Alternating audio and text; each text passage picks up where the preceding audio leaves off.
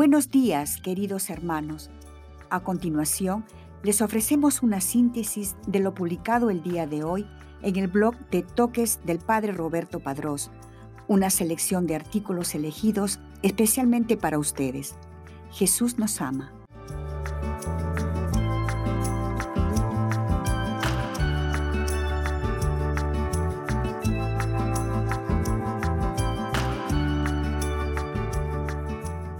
Hoy día la iglesia conmemora a San Pedro Hermenjol, religioso mercedario, 27 de abril. Religioso. Martirologio romano. En Tarragona, ciudad de la Corona de Aragón, España, San Pedro Hermengol, que durante un tiempo fue cabecilla de bandoleros y, convertido después a Dios, entró en la orden de Nuestra Señora de la Merced, dedicándose con todas sus energías a rescatar cautivos en África. Murió en el 1304. Breve biografía. Pedro Hermenjol nació en 1238 en Guardia de Prats, cercano a Montblanc, Tarragona, hijo de Arnaldo Hermenjol, descendiente de la noble familia española de los condes de Urgel. De joven no fue un santo, todo lo contrario, con la soberbia e iracundia de su carácter, alimentó una vida de vicio y de incontrolable aventura. Atrajo sobre sí el odio de sus conciudadanos de todas las clases, que se veían obligados a soportar su prepotencia y sus injurias. Llegó a ser jefe de un grupo de bandoleros, después de haber dejado casa y familia, huyó a los montes, sembrando el terror en el pueblo y el peligro en las calles fue junto con sus cómplices un criminal de la peor especie. Pero la gracia de Dios estaba próximo a manifestarse. En 1258, el rey Jaime I encargó al propio Arnaldo Hermenjol acabar con el bandolerismo, que volvía inseguras las calles y hacía morir el comercio y las comunicaciones. Arnaldo se encontró frente a frente con la banda capitaneada por su hijo Pedro que luego de este encuentro dramático, tocado por la gracia, se arrepintió de la vida que había llevado hasta ese momento. Se acercó a Guillermo de Vaz, sucesor de San Pedro Nolasco, fundador de los mercedarios. Se confesó y pidió consejo. Guillermo quedó convencido de su sinceridad y lo admitió en el noviciado de la Orden de la Merced en 1258.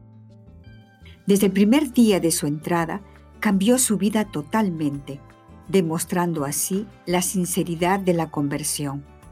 La crueldad se transformó en ferviente caridad y los vicios en continua oración y dura penitencia. Le llegaron enseguida a asignar diversos cargos, misiones y viajes entre los musulmanes, al efecto de rescatar esclavos y prisioneros según el primer objetivo para la cual se había fundado la Orden de la Merced. Se movió en principio en los reinos de Granada y Murcia, gobernados por musulmanes, y después directamente en Argelia, con una misión más difícil e imaginativa.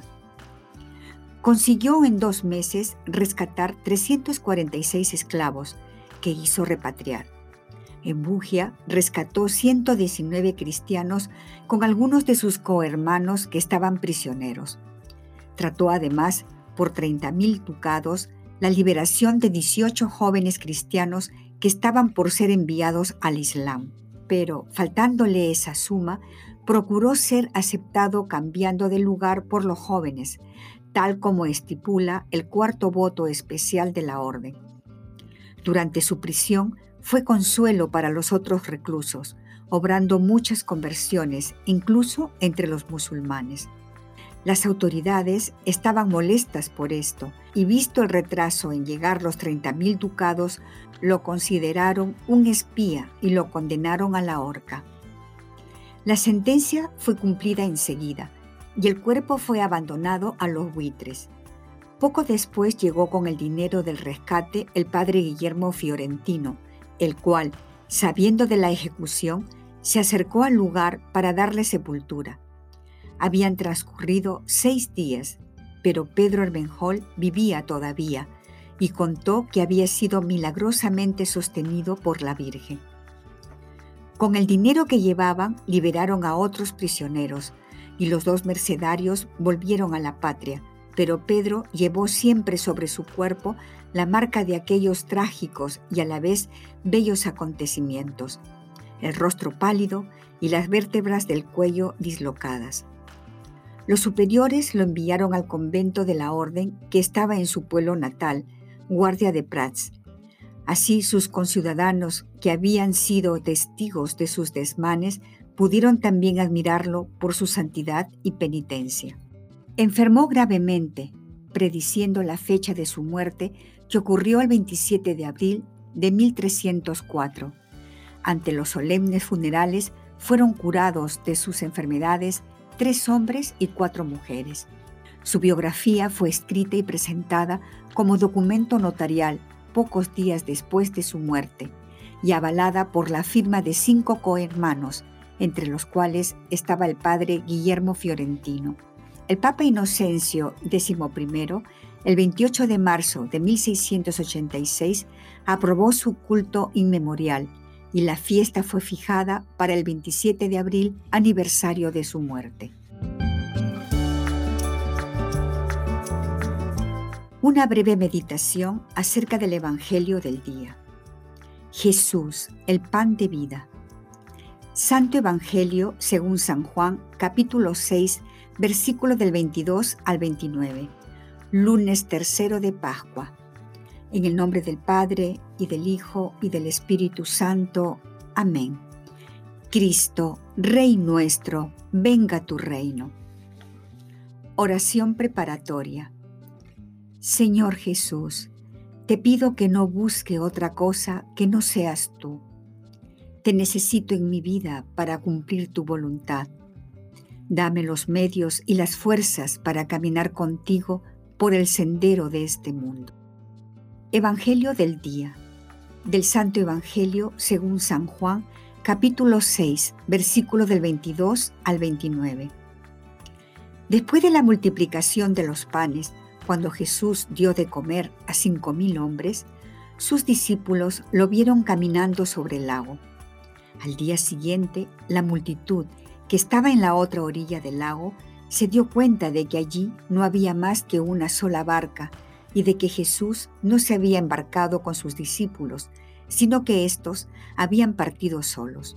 En eso llegaron otras barcas de Tiberíades al lugar donde la multitud había comido el pan. Cuando la gente vio que ni Jesús ni sus discípulos estaban allí, se embarcaron y fueron a Cafarnaúm para buscar a Jesús.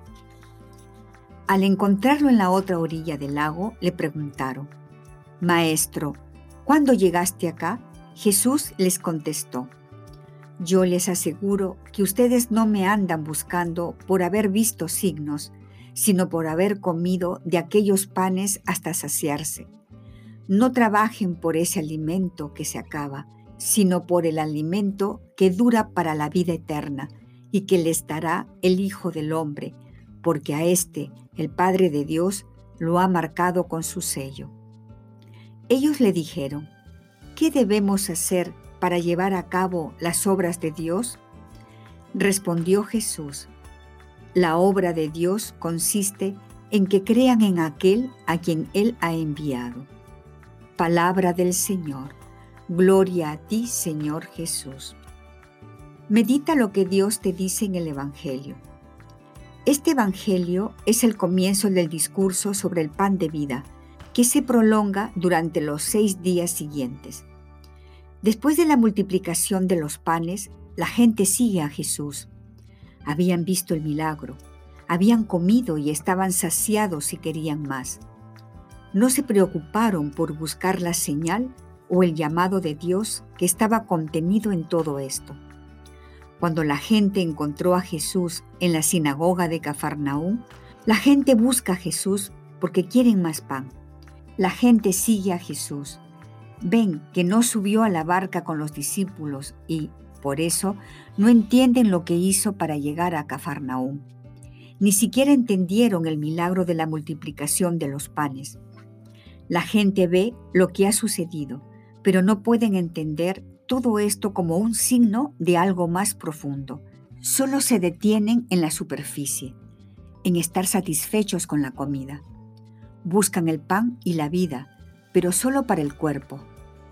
Según la gente, Jesús hace lo que Moisés hizo en el pasado, alimentar a toda la gente en el desierto.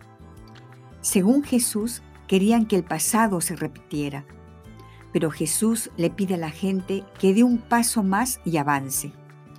Además de trabajar por el pan que perece, deberían trabajar por la comida imperecedera. Este nuevo alimento será dado por el Hijo del Hombre, indicado por Dios mismo. Él trae la vida que dura para siempre. Él nos abre un nuevo horizonte en el sentido de la vida y en Dios. ¿Cuál es la obra de Dios? La gente se pregunta, ¿qué debemos hacer para llevar a cabo esta obra de Dios? Jesús responde que la gran obra de Dios nos pide creer en el enviado de Dios, es decir, creer en Jesús. Todos los días necesitamos de Él, nuestro pan de cada día. Él es el pan de vida, que nos hace sentir como hijos amados y que alivia toda nuestra soledad y orfandad. Él es el pan del servicio, que partiéndose para hacerse nuestro siervo, nos pide que nos sirvamos los unos a los otros. Padre, mientras nos das el pan de cada día, alimenta en nosotros el anhelo por nuestro hermano, la necesidad de servirlo. Pidiéndote el pan de cada día, te imploramos también el pan de la memoria, la gracia de que fortalezcas las raíces comunes de nuestra identidad cristiana indispensables en este tiempo en el que la humanidad y las jóvenes generaciones en particular corren el riesgo de sentirse desarraigadas en medio de tantas situaciones líquidas, incapaces de cimentar la existencia. Homilía de su Santidad Francisco, 31 de mayo de 2019. Diálogo con Cristo. Esta es la parte más importante de tu oración Disponte a platicar con mucho amor con aquel que te ama. Propósito. Proponte uno personal, el que más amor implique en respuesta al amado. O, si crees que es lo que Dios te pide, vive lo que se te sugiere a continuación. Hacer un examen de conciencia y revisar qué cosas no me ayudan a mantener una relación personal con el Señor. Despedida. Te damos gracias, Señor, por todos tus beneficios, a ti que vives y reinas por los siglos de los siglos. Amén. Cristo, Rey nuestro, venga tu reino. Virgen prudentísima, María, Madre de la Iglesia, ruega por nosotros. En el nombre del Padre, y del Hijo, y del Espíritu Santo. Amén. como último punto, el siguiente artículo. Creer o no creer en Dios. Aunque para algunos Dios les resulte indiferente, ellos no son indiferentes para Dios. Si se hiciera una encuesta, nos encontraríamos con que hay mucha gente que cree en Dios, pero también con otros que dicen no creer o que pasan. No vamos a decir que unos sean mejores y otros peores, porque puede haber creyentes cuya vida deje bastante que desear y no creyentes que son excelentes personas. Por eso no quiero decir que resulte indiferente la existencia o no existencia de Dios. Desde niño tuve la suerte de considerar a Dios como un ser cercano, como alguien de la familia, como alguien real, algo tan normal como tener padres o hermanos o amigos. Y esa experiencia de Dios es siempre muy gratificante. Te inspira confianza, seguridad, te da ánimo. Aunque eso no significa que desaparezcan los problemas o las pruebas en la vida. Por eso me da mucha pena cuando me encuentro con gente sin fe. Es mucho lo que pierde, porque en el fondo vivir sin fe equivale también a vivir sin esperanza. Si Dios no existe, se supone que tampoco habrá vida más allá de la muerte, que la vida no tiene sentido. Entiendo que cualquier ser humano pueda tener dudas sobre Dios o que diga que no entiende nada, pero de ahí a negar su existencia hay un abismo. ¿No parece demasiado atrevimiento que un hombre afirme categóricamente que Dios no existe? Concedamos que pueda decir que no encuentra pruebas para demostrar su existencia, pero tampoco de su no existencia. Nadie nace ateo ni agnóstico. Incluso los ateos más destacados han sido en alguna etapa de su vida creyentes. ¿Puede depender la existencia de Dios de su cambio de ideas o de su estado de ánimo? Si Dios existe, no depende de que yo crea o deje de creer. Yo no puedo inventarlo ni destruirlo, pero tampoco puedo pretender ser más que Él, ni pedirle cuentas, ni querer abarcar sus planes. Hay quien deja de creer porque las cosas no le salen como él quisiera, porque no nos concede todo lo que le pedimos o porque se hace presente el sufrimiento. Si Dios atendiera a todos nuestros caprichos o deseos, si nada en la vida nos hiciera sufrir, poco mérito tendría creer en Él. Nos quitaría la oportunidad de demostrarle que lo queremos de verdad. Supongamos que alguien nos da un millón de pesetas y nosotros en consecuencia le manifestamos nuestro agradecimiento. Eso no tendría ningún mérito. Pero si nosotros entregáramos parte de nuestros bienes a alguien que no nos va a dar nada a cambio, eso sí sería meritorio. Me duele pensar que haya gente que pasa de Dios, pero tampoco es mérito de uno el creer por eso deseo vivamente que todos tengan esa suerte, que Dios les dé ese don y que les ayude a abrirse a Él. En todo caso, sepan que aunque para ellos Dios les resulte indiferente, ellos no son indiferentes para Dios.